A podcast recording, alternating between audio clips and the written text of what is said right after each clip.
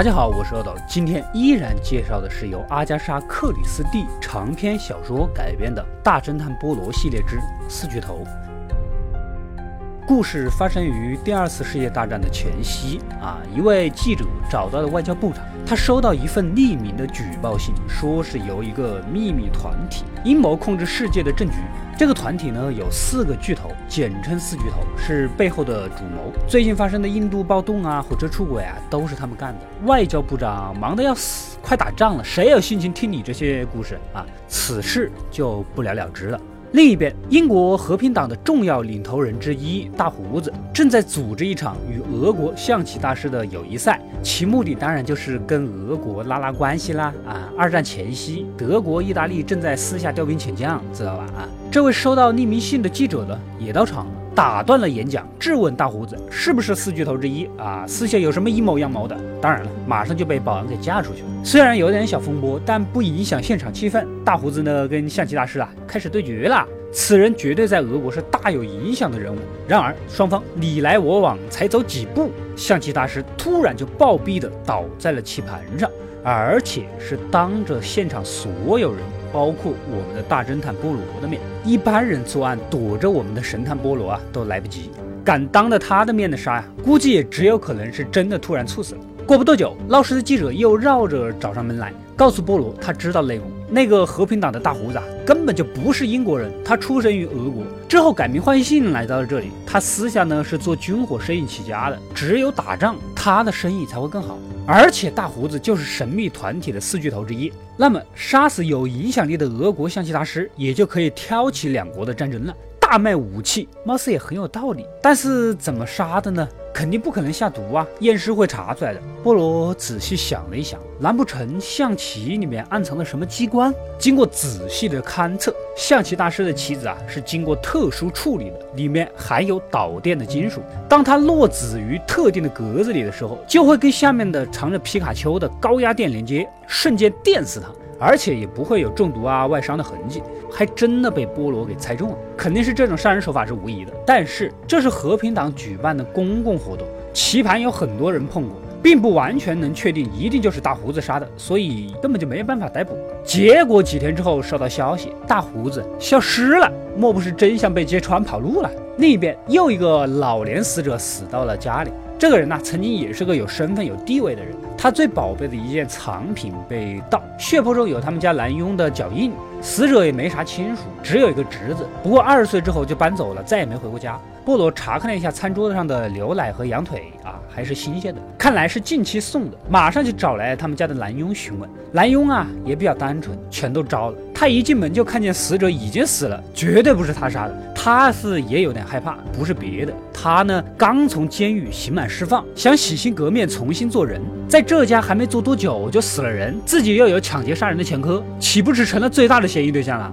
既然如此，男佣干脆把收藏品偷走了再跑，结果没跑几步被抓了。这份工作呢，也是一个囚犯救助组织的牧师帮他找的。问到这一步，波罗啊，心里。已经有了答案。波罗告诉警察，首先根本就没有囚犯救助组织，真正的凶手假借这个组织的名义接男佣出狱，并给了他一双鞋子。当然了，凶手还有一双一模一样的。这样一来，等待时机，凶手再以屠夫送羊肉的名义，穿着同样的鞋子进屋子，杀死老年死者。因为借着屠夫的身份，衣服上有血也不会被人起疑，而且还能把杀人的屎盆子扣到男佣的头上，啊。幸好是遇到了波罗，慧眼识破了一切。几天后，记者在夜路上走着，突然后面大喊了一声他的名字，接着一个人就倒地了，背后插着一把刀。难道是正要给记者爆料就被暗杀了吗？这个记者啊也怕怕的。凶手都杀到他头上来了，只好去找波罗，把匿名信悉数的拿出来。哎，每一封信都描述了之前两个死者的线索，也就是说，死的这些人是有计划的被杀。寄匿名信的人可能就是四巨头的神秘组织里知道内情的人。从刚死的那个人身上搜出了四张扑克牌，第一张是一个东，很典型的中国风格。难道是暗示在中国一直跟英国和平党关系紧密的李昌元吗？第二张扑克牌是个大富翁，很显然是和平党大胡子啊，军火起家能没有钱吗？第三个是个皇后牌，估计是个女的。第四个是死神，后面两个就暂时不清楚是谁。刚被杀的那个人啊，明显是想继续给记者爆料，还没开口就被杀了。检查一下这个人的尸体，身上非常之脏，可穿的衣服却价值不菲。不过款式呢又很过时，好像是三十年前的款，这就奇怪了啊！这个人的身份阶层呐，来历完全就没有办法摸啊！波罗是第一次遇到这种无解的线索。另一边，和平党的女首长和另一个男议员呢一起吃完晚饭，就在当夜，男议员的脸就倒在了火盆里，死在了房间。他老婆是闻到烤肉味儿才发现的。第二天，波罗也赶过来调查，先问问他的私人医生，哎。男议员头天晚上有点激动，给他来了一针帮助睡眠，哪知道就出了这种事。再问问这个议员的老婆和他侄子，侄子跟他关系不怎么样。哎，侄子的那个脸呢，小时候啊就是因为议员的失误还给弄的，而且死者头部正好在火盆里面，位置大概跟侄子受伤的那个位置也是一样的。难道是侄子报仇的吗？再去问问和平党的女首长，也没问出什么奇怪的。哎，你们记不记得三号牌是皇后牌？既然如此，那不明摆的是暗示和平党的这位女首长就是四巨头的第三位？难不成秘密组织就是和平党吗？当然了，女首长啥也没承认就离开了。然而过了几天，女首长也不见了，跟大胡子一样跑路了。果然是畏罪潜逃啊！波罗再次去到第二个老年死者的家，就是那个喜欢收藏藏品、被假屠夫杀死的那位。这次呢，他无意间听到死者他那个唯一的亲属侄子啊，儿时的东西一直都放在这儿，都没拿走。反正闲来无事就去看看呗。这一打开呀，原来呀，这位侄子喜欢戏剧的玩意儿，收集的东西里面很多都是戏剧的画报、简章之类的。哎，不过奇怪的是，只收集一家的，似乎对这家剧院呢情有独钟。波罗是不会放过任何一个可能的线索的。通过一系列的排查，还真的就找到了那所剧院的一个老嫂子。老嫂子当初还不是嫂子，还比较年轻又有姿色。后来随着年龄的增长，这个女演员不好混。不过她呢，还是经常收到匿名粉丝的求爱信。她还特意拿出来给菠萝看一看。我说老嫂子，你是经常把这个玩意儿带在身上，做好了随时随地拿出来炫的准备了啊？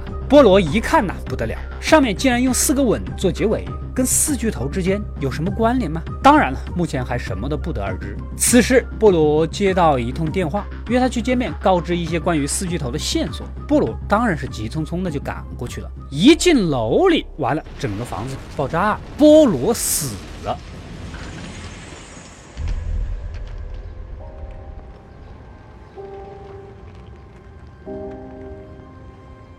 波罗啊，就这么死了，死于四巨头的暗杀当中。然而，四巨头的第四个是谁，无人可知。唯一能查出此案的人，却已经泡温泉了。几天后，跑龙套的老嫂子精心打扮好，来到一间剧场，她是来面试新角色。然而，黑暗中却被一个人给迷晕过去。谁竟然这么重口，对一个五十路的老嫂子下手？是道德的沦丧，还是人性的堕落？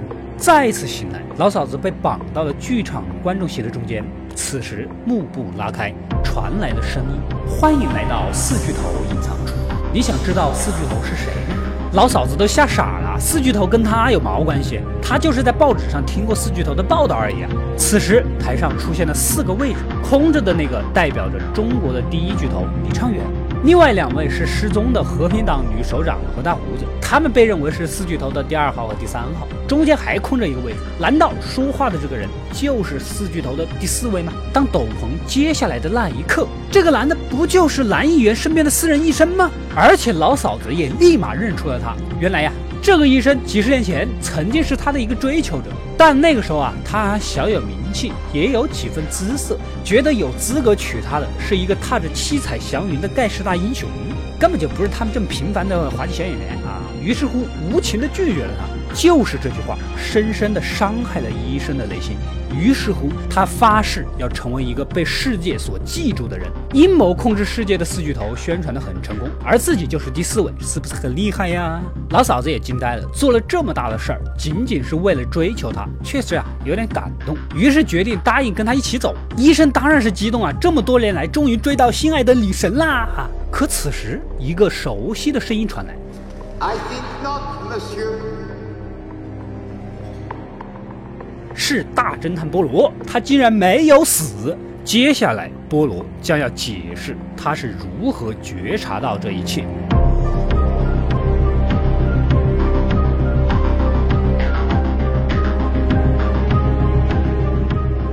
没有错，医生就是第二位那个老年死者的侄子。医生叔叔多年来一直反对他的演员梦，所以也就埋下了仇恨的种子。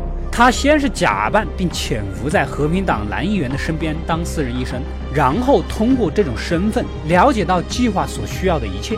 远在海外的李昌远根本跟这个事儿就一点关系都没有。和平党的另外两位所谓的巨头被他绑架了，如此一来就可以把这几个杀人案的屎盆子扣到他们头上，像是畏罪潜逃一样。也是他匿名编出的四巨头的阴谋故事交给记者，让他无限放大，传播恐惧。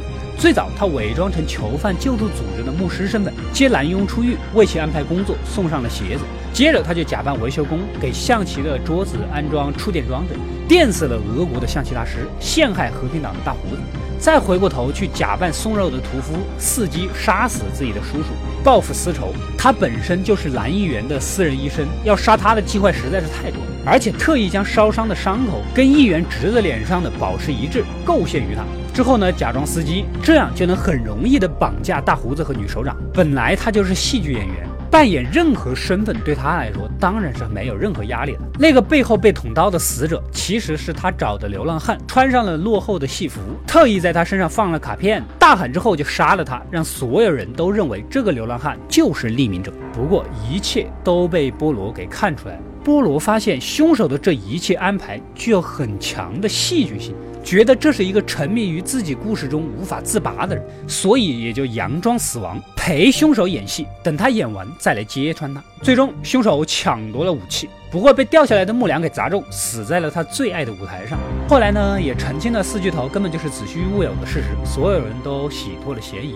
当然，菠萝被炸前，凶手也还是在附近扮演着老太太，等他进去之后，再利用定时炸弹来爆炸。所以，菠萝机智的看情况不对就逃了。其实我想说啊，以赫尔克利波罗一米六身高的奔跑速度，这都让他跑了，你的定时炸弹基本也就属于没有定时功能了。老嫂子从去剧院面试，包括之后所做的一切，其实都是波罗安排好的，也得益于老嫂子精湛的演技，才让这一切圆满的完成。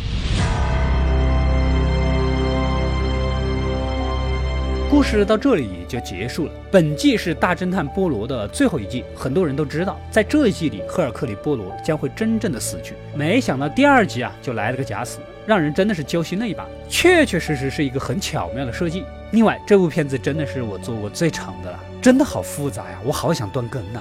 好吧，你们的评论、点赞、收藏、投币够热情，我就继续做吧，看你们的啦。